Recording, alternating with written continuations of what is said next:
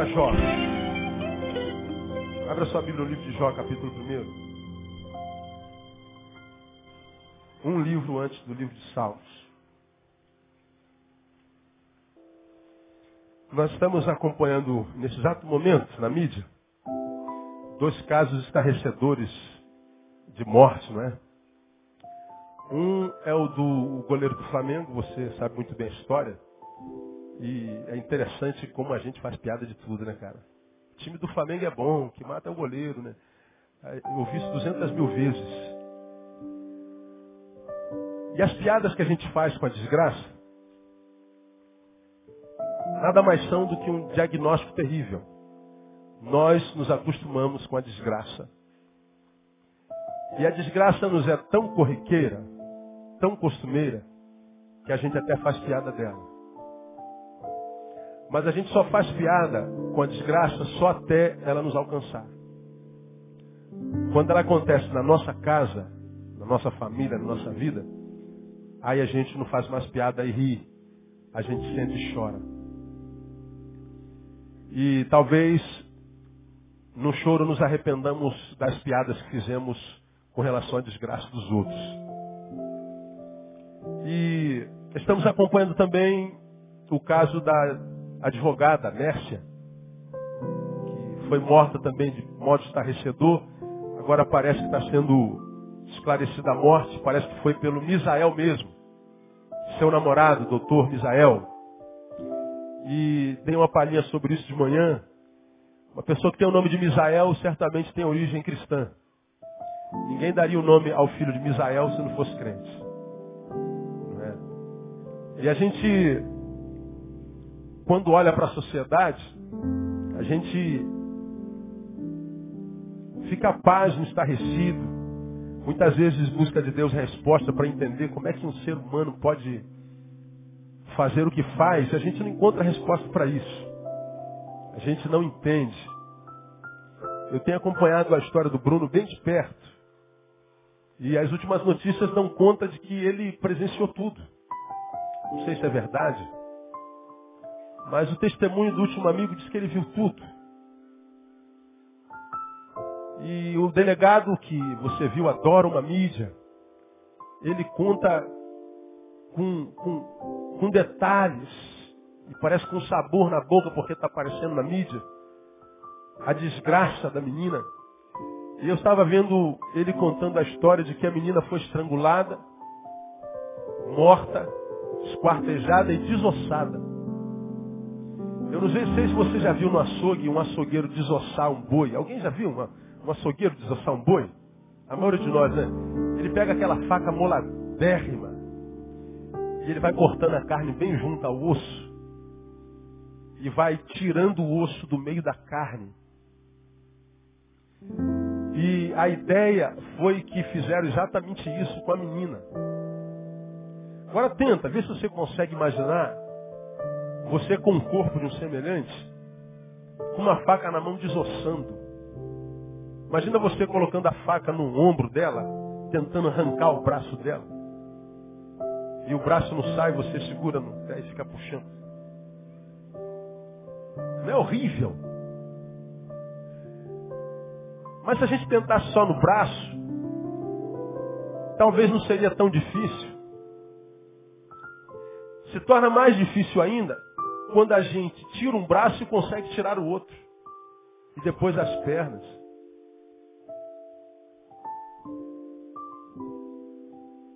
E eu ouço isso, e a gente ouve isso todo dia. A gente fica pensando como um ser humano consegue. Como? De onde vem essa força? De onde vem essa capacidade de sepultar totalmente o coração, colocar um paralelepípedo no lugar? Ao ponto de fazer um negócio desse. Depois ir para casa, lavar a mão e almoçar. Comer um churrasco.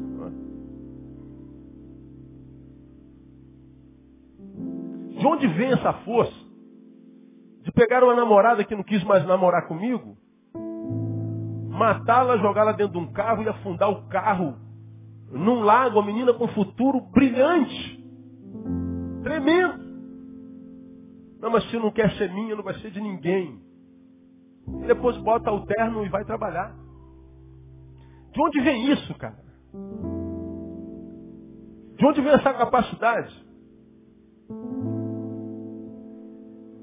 Uma vez eu atropelei um cachorro. Nossa, eu amo cachorro, você sabe disso, né? Às vezes eu não sei nem de quem eu gosto mais.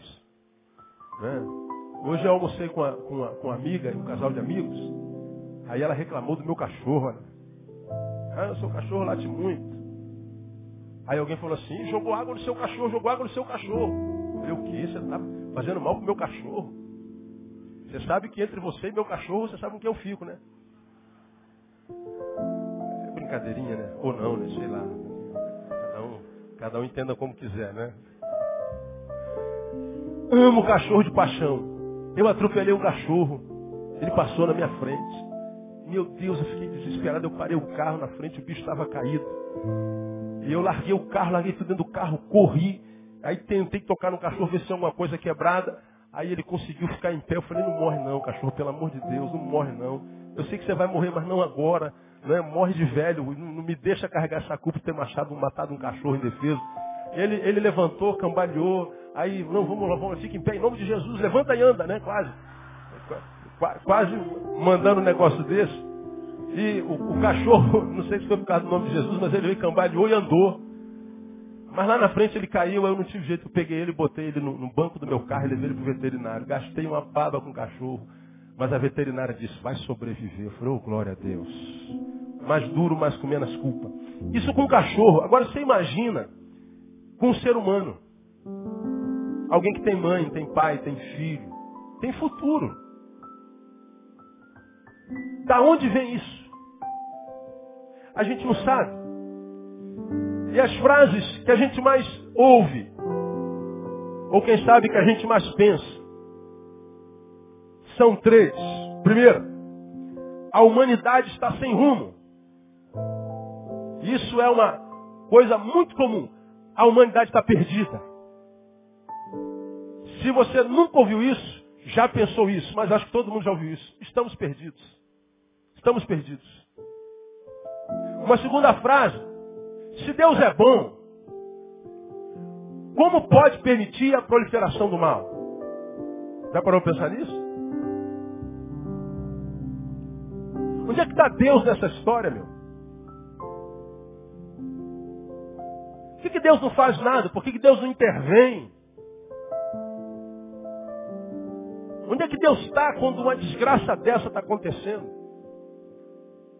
Aí vem aquela, aquela palavra lá do Salmo 34, que parece quase que um antagonismo, né? Provai e vede que o Senhor é o quê? Bom. Provai e vede que o Senhor é bom. O Senhor é bom? O que você acha, ou não? É o que a gente acha. Mas é algo do que a gente duvida muito.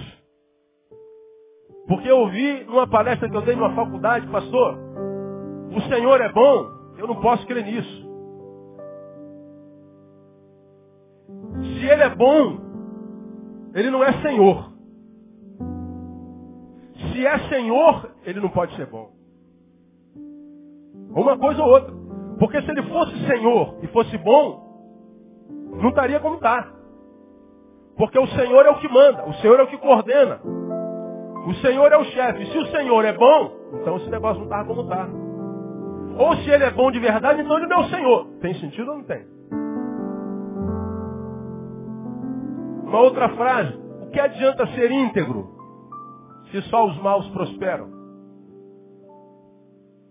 Aí a gente vê esses corruptos fazendo o que fazem, só se dando bem.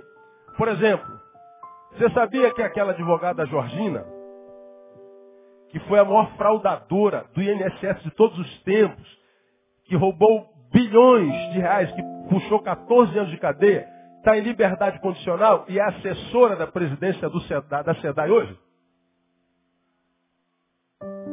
É assessora da presidência. Peraí, cara. Por que, que ela é assessora do teu emprego desse? Roubou o Estado. Por que, que o cara faz o que faz? Cumpre um sexto da pena. 50 anos de prisão. Divide por 6, quanto dá? 5. O cara puxa 5 anos e está solto.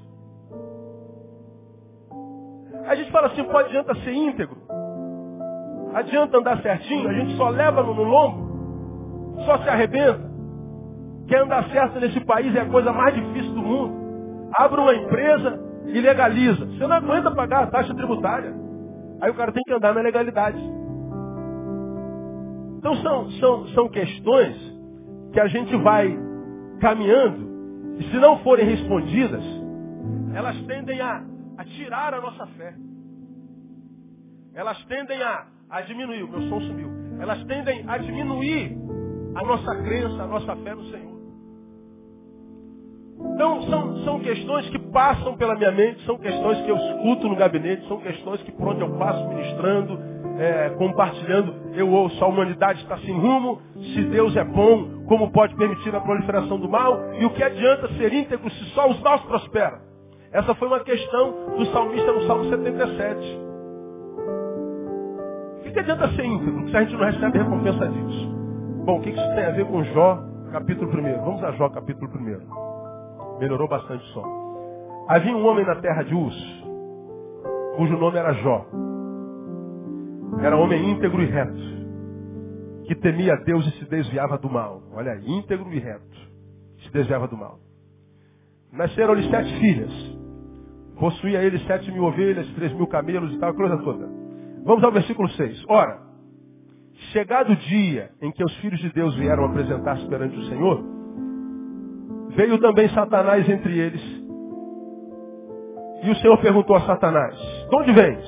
Olha a resposta de Satanás. Satanás respondeu ao Senhor, dizendo, de rodear a terra e o que mais?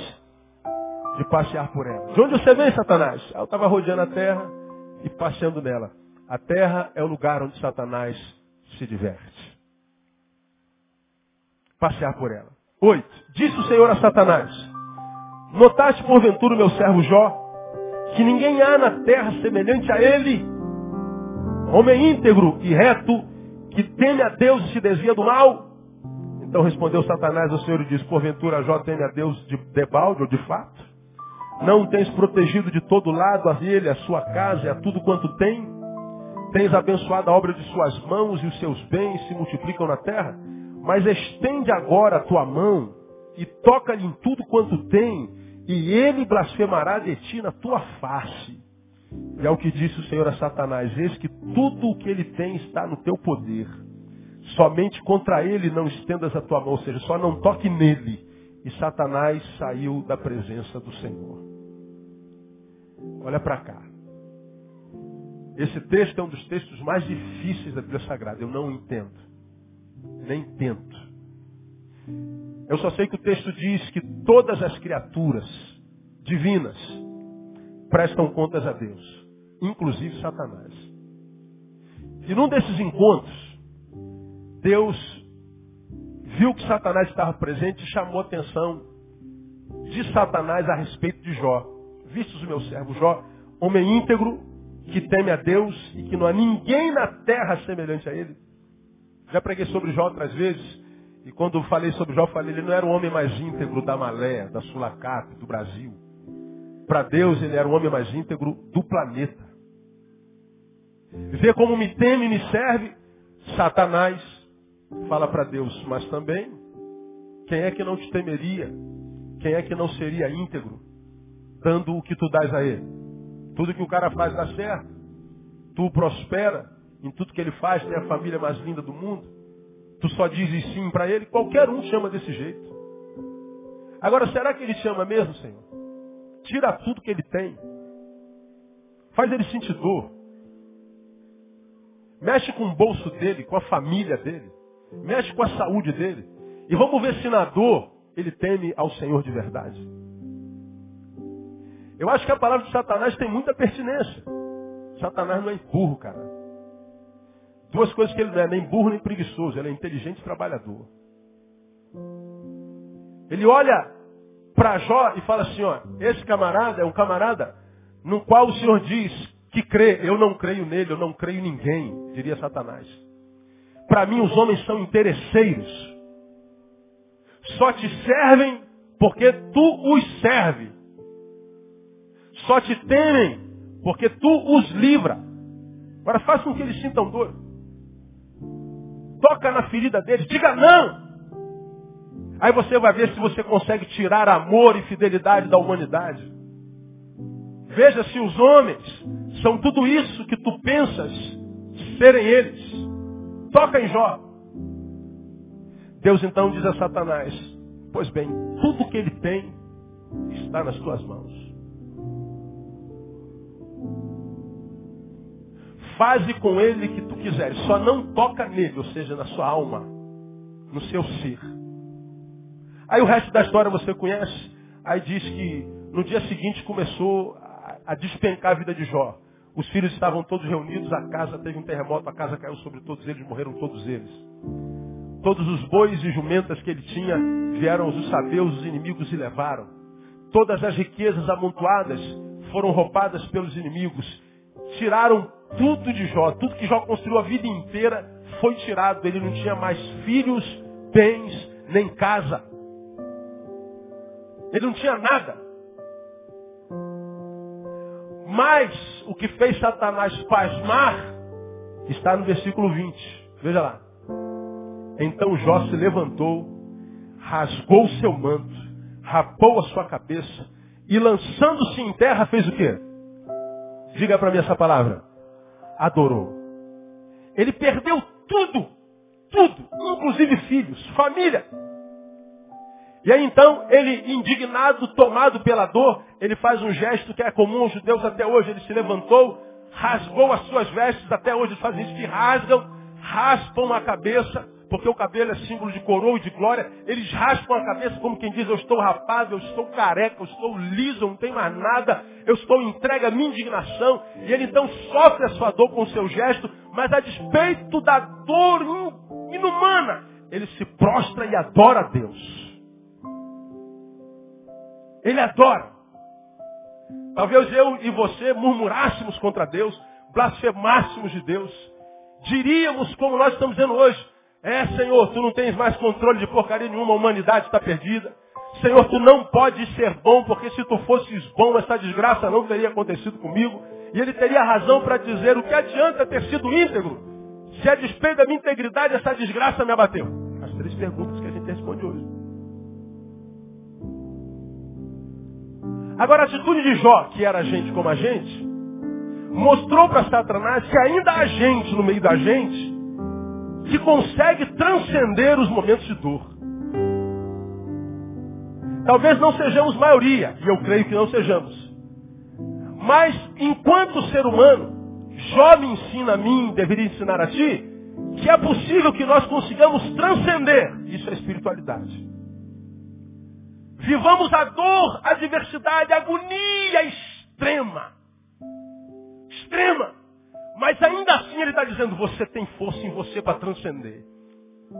Jó se prostra e não murmura, ele adora. Isso se chama sacrifício de louvor. Sacrifício de louvor.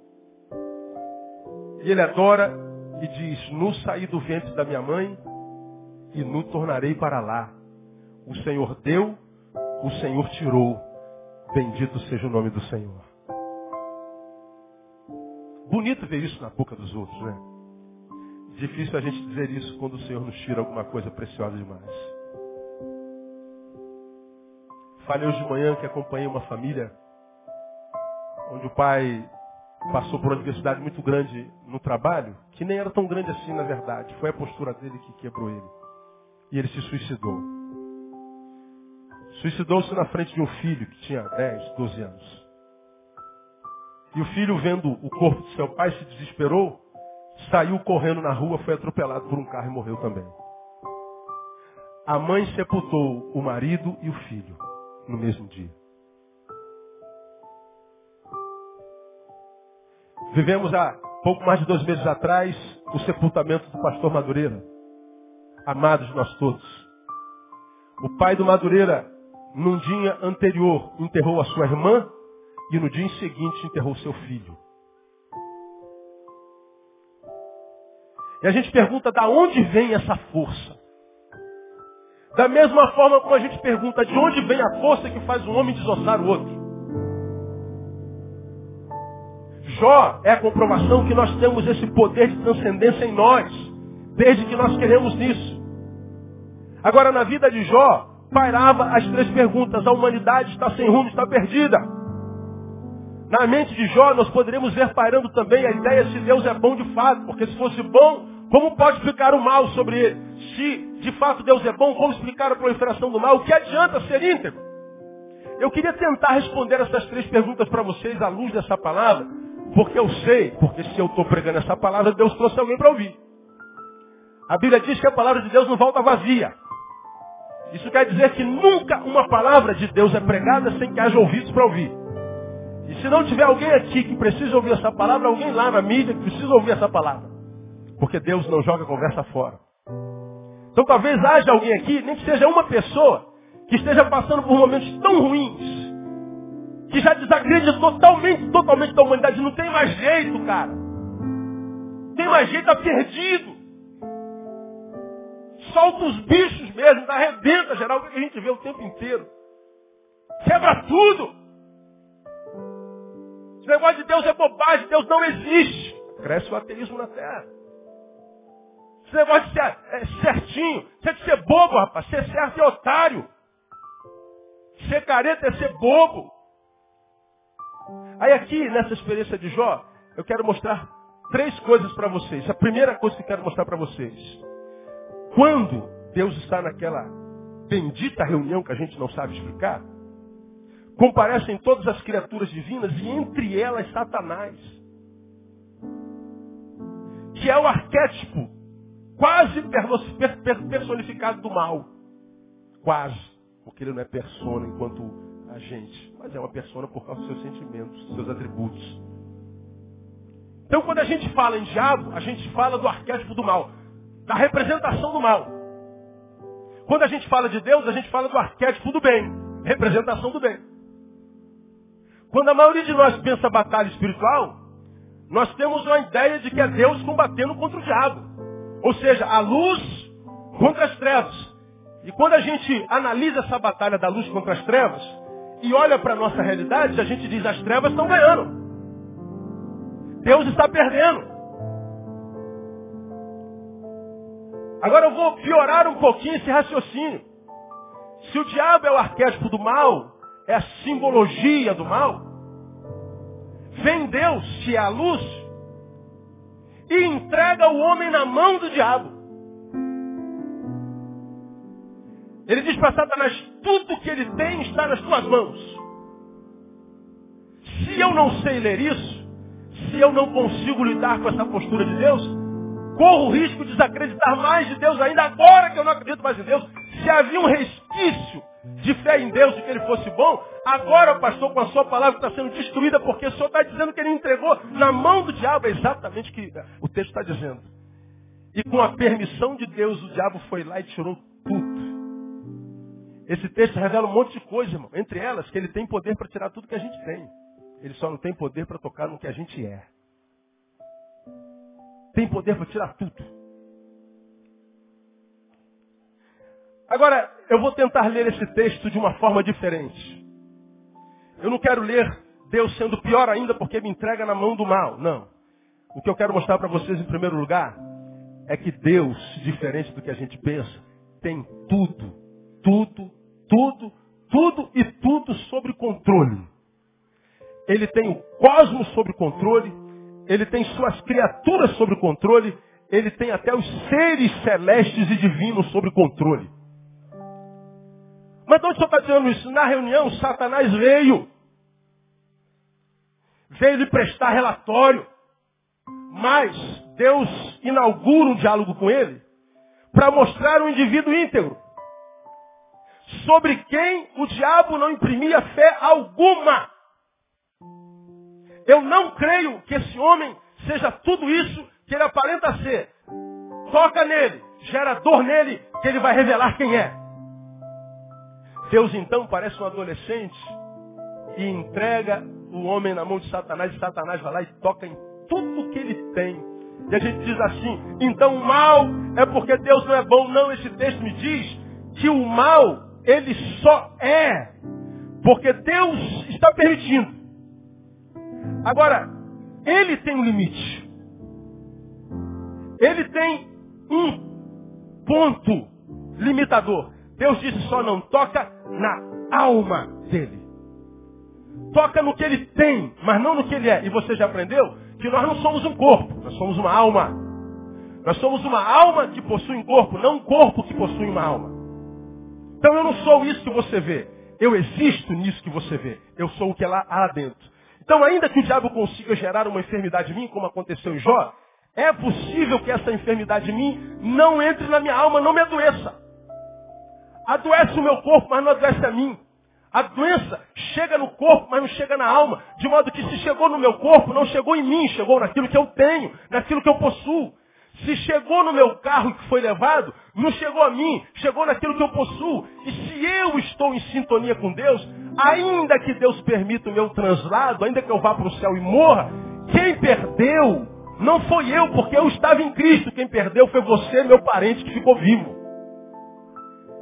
E é isso que muitas vezes nós não entendemos. Por exemplo, vou voltar para Jó. A Bíblia diz que foi tirado sua família, seus bens, suas coisas, tudo que ele construiu. Mas a despeito de ter tirado tudo e de uma enfermidade, um câncer maligno, ter alcançado a sua existência, esse texto está dizendo que embora a desgraça tenha se acercado dele, se apossado da sua geografia, ele está dizendo ainda assim, eu me ajoelho e adoro o Senhor. Ele está dizendo assim, olha, o mal chegou até mim, mas não adoeceu a minha alma. E o mal só chegou porque diz o texto, Deus na sua permissividade consentiu. Com isso eu quero dizer que se Satanás toca, só toca porque Deus o tem sob controle. E a ação do diabo sobre nossa vida é limitada. Ele não pode fazer na tua vida o que Deus não quer que ele faça. Deus o tem sob controle. Eu quero que você dê um glória a Deus bem forte por causa disso aí. Agora, vamos lá. Nós estamos caminhando na lógica. Você ainda tem lógica. Mas como é que Deus pode deixar alguém tocar em mim assim, pastor? É, aí é que está o nosso problema, né?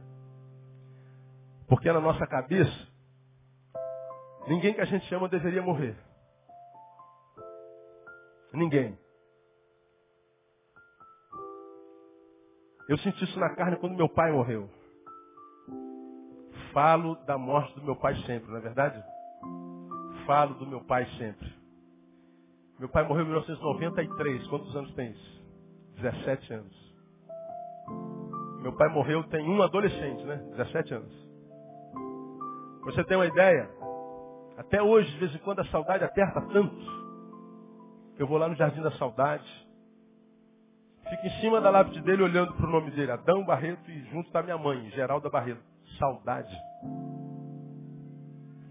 Ontem eu senti tanta saudade do Madureira que eu fui para o cemitério e fiquei olhando para o túmulo daquele moleque.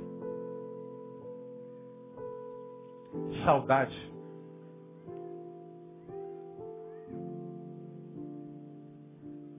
A Aline liga para André essa semana chorando. Madureira, o último diálogo que teve com a Aline, falou dos sinais do anticristo. Ele falou, Aline, olha, olha que está escrito aqui. Estão dizendo que vão colocar um chip agora no nosso, no nosso corpo. Isso é coisa do fim do mundo. Isso é coisa do final dos tempos. Porque agora a nossa identidade vai ter aquela leitura ótica, então ali vai tudo, né? Número de identidade, CPF, de, de, de de certidão de nascimento, de casamento, endereço, é tudo ali numa identidade única. E aí, na, na Petrobras, fizeram uma reunião lá dizendo que os funcionários já têm um chipzinho e ia entrar, passar assim para entrar. Aí quando ela, a Aline, é engenheira química, trabalha na Petrobras, aí estava ouvindo essa palestra, caramba, negócio de chip, o que, é isso aí? Madureira acabou de falar, falou sobre isso outro dia. Quando acabou a reunião, olha que coisa louca, ela saiu da reunião, pegou o telefone para ligar para Madureira. Quando discou o nome, apareceu Madureira, ela lembrou que Madureira estava morto há dois meses. E ela ligou para Andréia, desesperada, André, olha o que, que fiz, olha o que, que eu vivi, que loucura, que loucura. Aí André chorou, estava do lado da Andréia, amava aquele moleque como filho. Se dependesse de mim, meu pai não morreria nunca, minha mãe não morreria nunca. Se dependesse de mim, Madureira não morreria nunca. Se dependesse de você, ninguém morreria. Estou falando uma bobagem, não? Agora, isso é o que diz o nosso coração. Agora, a nossa razão. O que, que a nossa razão diz? Pessoas morrem ou não morrem? Morrem. A gente sabe que o nosso pai, que está com 70, 80, tem pouco ano de vida. A gente sabe.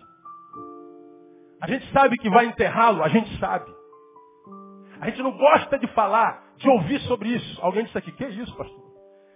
Como quem está dizendo, meu pai tem 80 anos, mas não vai morrer nunca. Vai morrer sim, mano.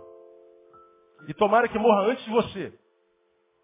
Porque quando a gente, filho, morre antes dos pais, dói mais ainda. Filhos enterram pais, não pais enterram filhos. A nossa emoção diz, dor não, morte não, perda não, adversidade não. Agora imagina esse planeta se ninguém morresse, só nascesse.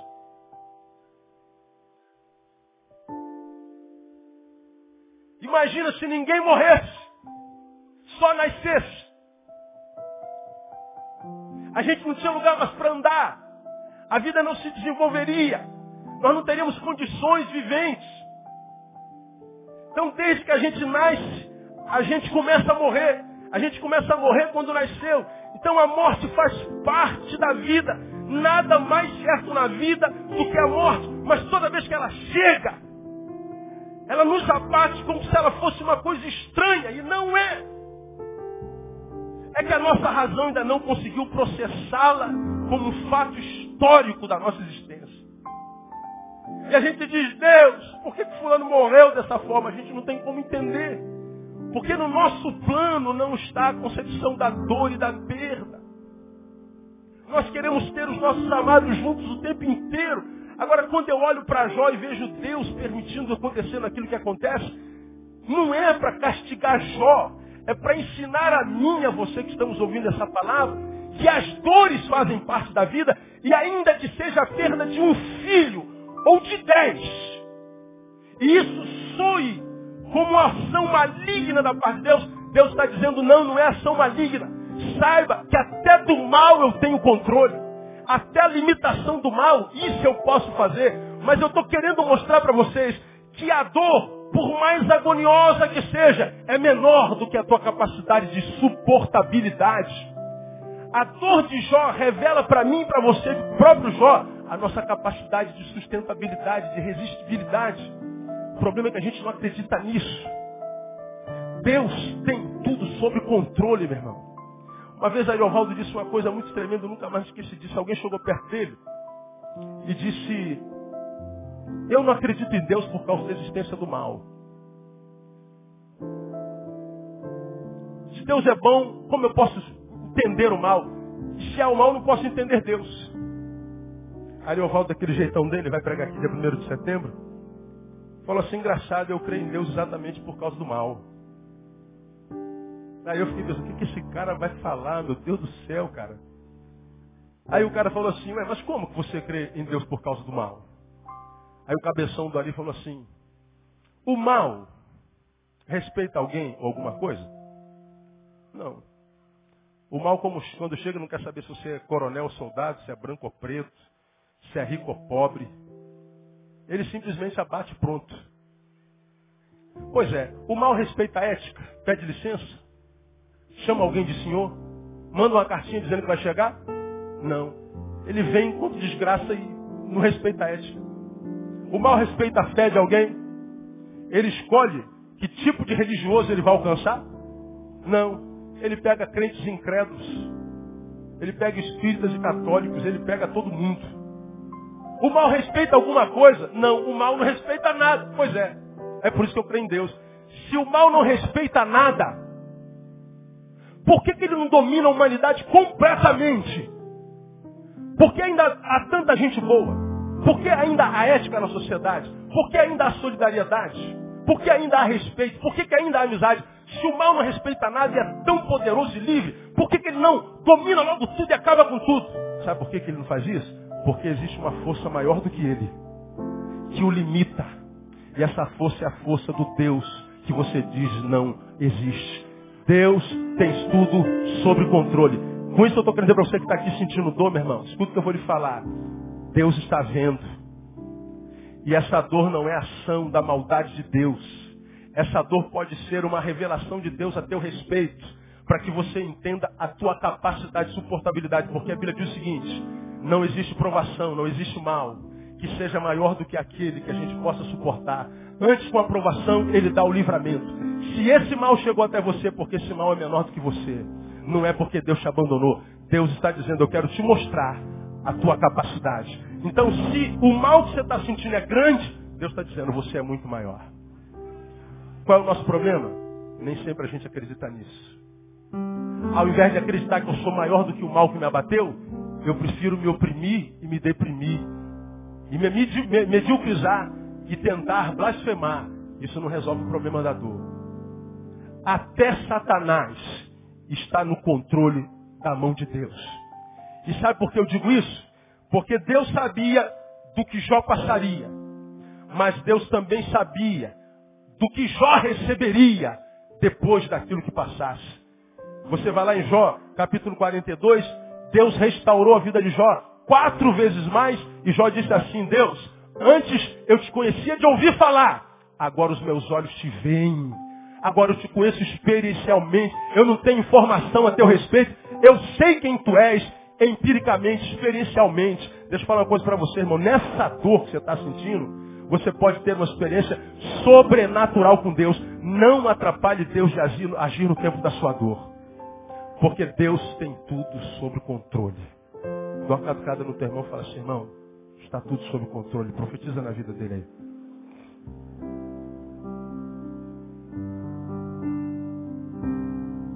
A ideia de que Deus perdeu o controle tem a ver com a ideia do, dos deístas. Os deístas filosóficos, século XVII, início XVIII, acreditam até numa força criadora acreditam até que essa força criadora pode ser Deus. Mas os deístas dizem que Deus se divorciou da sua criação. Ele criou e abandonou sua própria sorte. Ele criou e se divorciou dela. Por isso o mal imperou. E eu já falei sobre isso aqui no passado.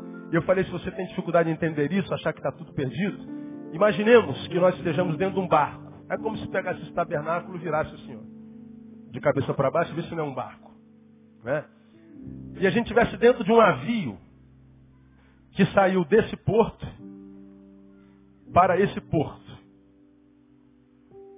Dentro desse navio, as pessoas são livres para fazerem o que quiserem. Casam, se dão em casamento, matam, prostituem, roubam, matam de novo e morrem. São livres para fazer qualquer tipo de desgraça. A gente que está dentro desse barco tem a sensação de que está tudo perdido. Não, irmãos, é só um barco. Nós saímos de um destino, estamos indo para um destino. A humanidade é a mesma coisa. A gente olha para o lado e parece que está tudo perdido. Não, isso é a nossa visão tacante, quem está de dentro. Deus está de cima. Ele sabe de onde Ele nos tirou. E Ele sabe para onde nos está levando. Deus tem tudo sob controle. E o que Ele planejou para a tua vida vai acontecer no nome de Jesus. Aplauda o Senhor porque isso é verdade vai acontecer. Aleluia.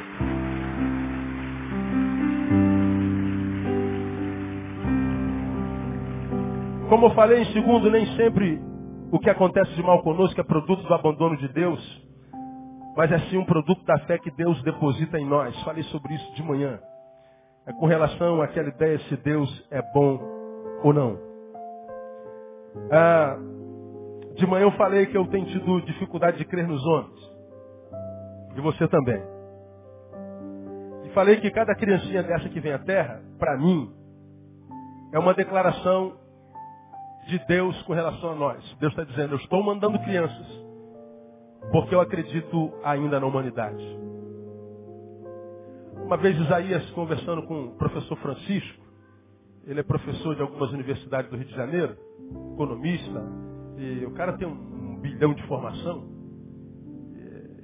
cristão. Eu nunca vi um cara cabeçudo igual aquele. Ele, nas suas conversas filosóficas, disse uma coisa muito interessante. Isaías falou para ele assim, você reparou, cara, como as crianças estão sendo bombardeadas hoje? Violentadas, estupradas, vendidas, vitimizadas pela família. Você já reparou quantas crianças estão sendo arrebentadas hoje? O professor Francisco falou assim, é Isaías, isso tem um sentido. A Bíblia diz que cada criança tem consigo um anjo. Quando se mata uma criança, tira-se um anjo da terra. O que as forças espirituais querem é diminuir a quantidade de anjos na terra. Eu falei, pô, os caras que deu uma viajada na maionese. Eu chego em casa, sento, aquela palavra me incomoda. Falei, pô, respeitava esse cara dessa, mas esse cara agora. Que é isso, cara? Viajou na maionese. Cada criança que morre é menos um anjo na terra. O que, que a Bíblia fala sobre os anjos? Hebreus capítulo 1, versículo 14, são espíritos ministradores a favor dos que iam herdar o quê? O reino dos céus. A salvação. Os anjos são espíritos ministradores.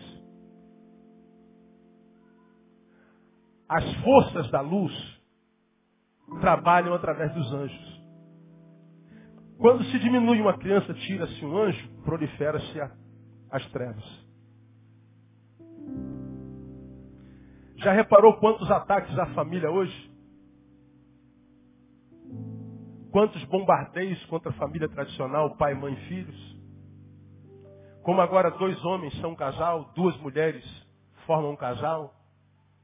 Como a criança pode ser adotada pelo casal de homens ou pelo casal de mulheres. Não quero entrar no mérito da questão.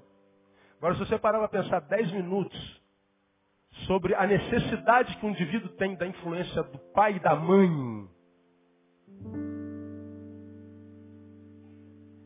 das forças antagônicas que dão equilíbrio, porque se numa balança eu coloco só uma força, eu desequilibro. Se eu coloco, quem sabe, a outra força, eu desequilibro. Agora, quando eu coloco as forças antagônicas, elas equilibram o pêndulo existencial. Quando a gente vê a desconsideração pela família tradicional, cartesiana, a gente vê nada mais, nada menos do que uma luta das trevas para desequilibrar a família. Pendendo por um lado. E as crianças que são formadas disso crescem com carências tremendas que a gente já está começando a colher enquanto sociedade. São assuntos tão graves, sérios, mas são tão, tão profundos, que a gente não, não para para pensar, porque pensar dá trabalho demais. E a família, ela vai sendo bombardeada. E a gente não percebe. E a gente diz assim, meu Deus, aonde essas criancinhas estão sendo transformadas em monstros? Aonde essas criancinhas estão aprendendo a fazer tanto mal? Você que foi assaltado no sinal, foi assaltado por um velho ou por uma criança? Sua filha que foi estuprada, sua amiga que foi estuprada, foi assaltado por um adulto ou estuprado por um adulto ou por uma criança? Os que você vê na Cracolândia são idosos ou são crianças? Os que praticam barbaridade têm mais ou menos de 25. Aonde nossas crianças estão sendo bombardeadas pelo mal, estão se monstrificando dentro de casa. Aí a gente diz assim, não, isso é porque Deus nos abandonou, não, não, irmãos. Deus continua sob o controle de tudo, muitas vezes permitindo que a dor nos alcance para que a dor nos burile, nos trabalhe, nos purifique, para que a gente, purificado, façamos a nossa parte e proliferemos o bem que brotou da ação do mal em nós. E eu posso simplificar isso muito facilmente.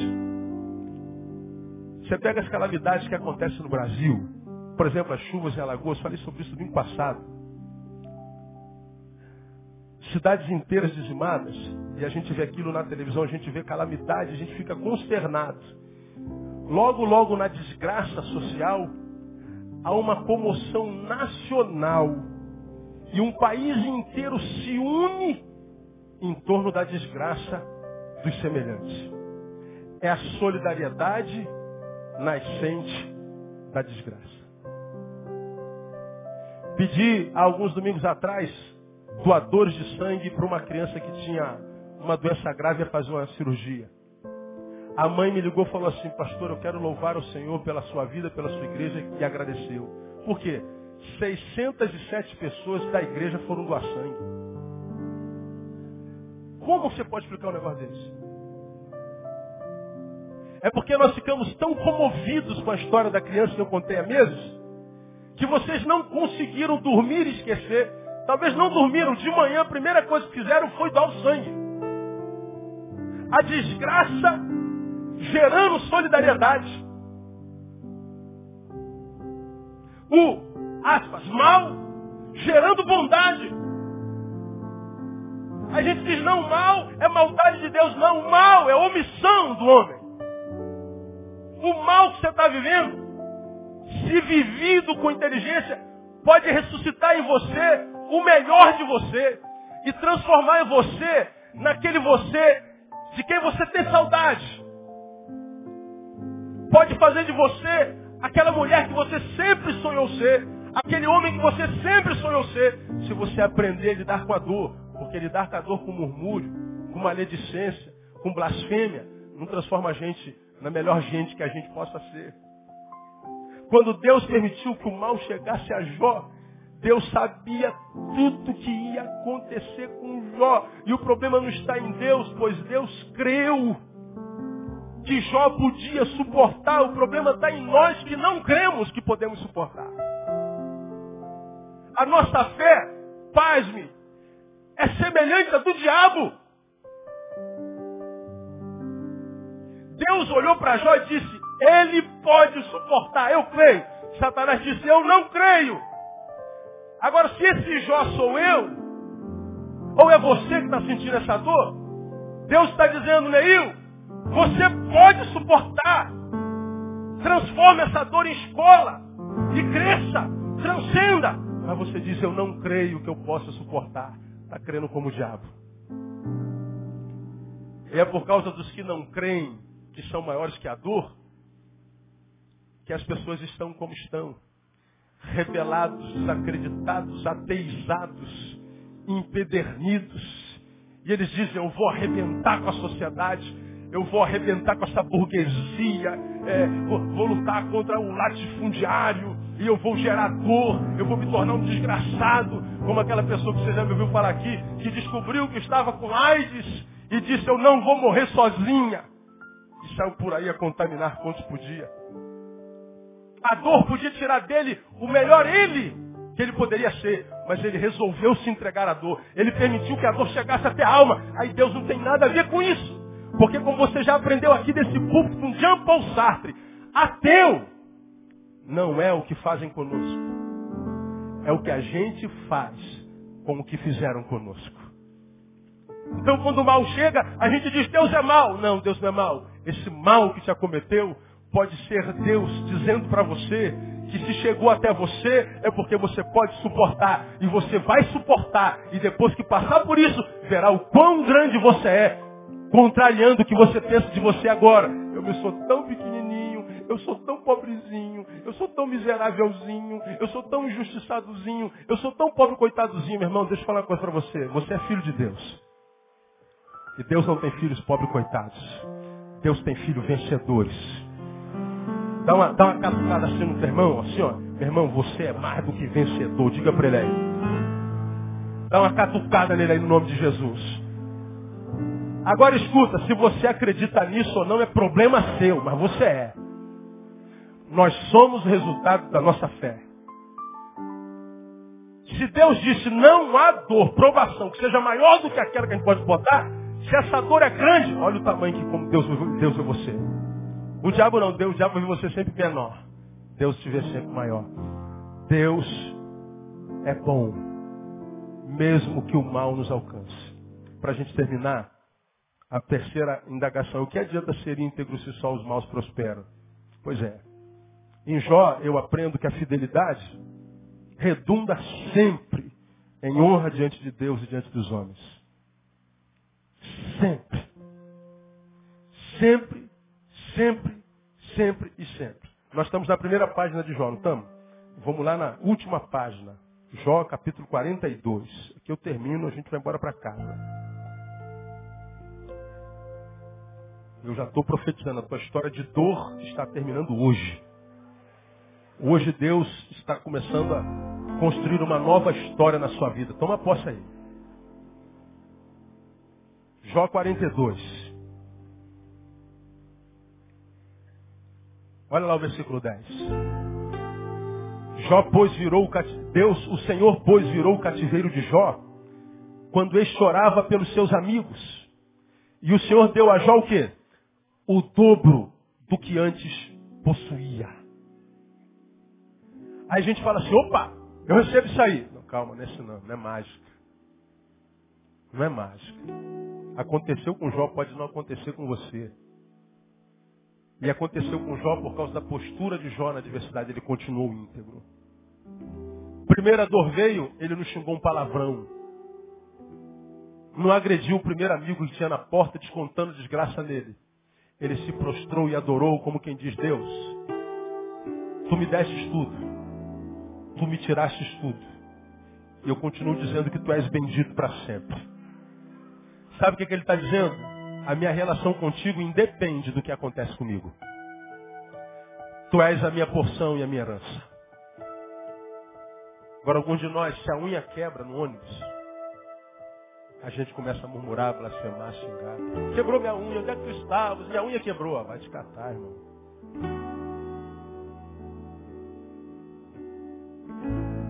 O texto está dizendo que Jó perdeu tudo, mas diz aqui o texto, versículo 10 de 42, ele estava ainda orando pelos seus amigos. A minha desgraça não me tirou o privilégio de abençoar ainda aqueles a quem eu amo. Sabe o que Jó está dizendo? O mal alcançou a minha carne, mas não penetrou na minha alma. Eu não permiti. E aquele em quem o mal não chega à alma, então o mal não lhe tocou. E aquele em quem o mal não toca, tudo no que o mal tocou do lado de fora, o mal vai ter que devolver. O mal só não devolve quando ele consegue atingir o ser. Quando ele consegue chegar à alma. E na alma, só chega se a gente permitir. Porque se eu estou na presença de Deus, Deus não permite. De modo que a integridade de Jó fez com que ele fosse recompensado, tivesse honra diante de Deus e diante dos homens. Porque o ponto-chave da história de Jó não é o seu sofrimento, é a sua fidelidade. Jó não pecou nenhuma vez com a sua boca. Agora, quando a Bíblia diz, terminamos, que Jó não pecou com a sua boca, ele está aqui, ó, cercado de dor e agonia. Não pecou Satanás e o diabo, a luz e as trevas, os anjos e os demônios estão lá, nas regiões celestes, olhando para Jó, para mim, para você. E Deus apostou em nós e disse assim, não, aquele lá eu conheço. Aquele lá não vai me decepcionar. Aquele lá não precisa que tudo dê certo o tempo inteiro. Aquele lá não é refém das circunstâncias. Aquele lá me ama sobre todas as coisas. Aquele não vai me frustrar, não vai me decepcionar. E o diabo está lá, não, deixa eu tocar nele, você vai ver que ele vai te decepcionar. Não, ele não vai. E diz que Jó continuou íntegro ele está dizendo assim, eu não frustrei a fé de Deus em mim. A gente vai a Salmos e a gente relembra, deleita-te também no Senhor e Ele te concederá o que deseja o teu coração. Entrega o teu caminho ao Senhor, confia nele o mais, Ele fará. Foi o que Jó fez. Deus duplicou aquilo que Jó tinha. Então, meu irmão, para para pensar um pouco. Qual o tamanho da tua dor? Ah, pastor, o senhor nem imagina. Pois bem, a tua alegria será em proporção dobrada essa dor que você está sentindo. Dependendo da tua postura. Aí, essas palavras consolam meu coração, e me permita, irmão, não tem como não colocar Jesus no meio. É, pastor, o que Jesus tem a ver com isso? Pelo amor de Deus. Pensa. Quando nós o vemos na cruz, aspas, vencido, parece que ele perdeu. Perdeu o controle, mas não. A dor de Jesus foi plano de Deus. E por causa da sua morte, nós vivemos. Por causa da sua maldição, nós somos abençoados. Toda dor em alguém a quem Deus ama tem um propósito. Quando eu olho para Jesus, a sua dor parece abandono absoluto de Deus. Não, não foi abandono absoluto de Deus. Na sua dor, a sua dor nada mais é do que o amor de Deus revelado por mim e por você. Quando eu olho a fidelidade de Jesus na cruz, sendo fiel até a morte, morte de cruz, eu vejo a fidelidade que trouxe honra. Então, quer dizer que quando a gente diz que a humanidade está perdida, não, não está. Deus tem tudo sob controle, inclusive os agentes do mal. O mal tem um limite. Quando a gente diz que Deus não é bom porque o mal nos atinge, não. O mal pode ser a expressão do amor de Deus para nos fazer amadurecer. E numa outra ocasião preguei aqui sobre a maior dor que um ser humano sente, que é a dor do parto. A maior dor traz após si o melhor e maior bem, que é o filho. O que a mulher tem de mais precioso na vida veio debaixo da maior dor que ela poderia ter sentido na vida. A tua dor pode ser o engravidamento de uma bênção grande que vem por aí. Eu, se eu fosse você, eu ficava preparado a partir de hoje, meu irmão. Porque o Deus que a gente serve, ele é simplesmente surpreendente. E você pode ser surpreendido quando você menos esperar no nome de Jesus. Fica ligado. Fica ligado. E mantenha-te fiel. Porque Satanás, no seu desespero, está falando assim, onde é que está teu Deus? Onde é que está teu Deus que não faz nada? Como é que você pode ter ficado reprovado tantas vezes na mesma prova? Como é que numa empresa com 20 mil funcionários, você que foi demitido? Logo você, cadê teu Deus? Aí você não sabe que Deus está te tirando daqui, onde você ganha um, para te botar ali para ganhar dez. Só que você está saindo daqui para ali murmurando e o 10 que você ganhar não chega. Aí você diz, foi Deus. Não, não foi Deus, foi você. Nós precisamos aprender a ser íntegros e permanecermos fiéis em qualquer circunstância. Porque o Senhor tem poder para dar, Ele tem poder para tirar. E dando ou tirando, Ele continua bendito eternamente. A Ele a honra, a glória e o louvor e ações de graças. Hoje e pelos séculos dos séculos. Melhor aplauso que você puder a Ele. Aleluia! Vamos ficar de pé.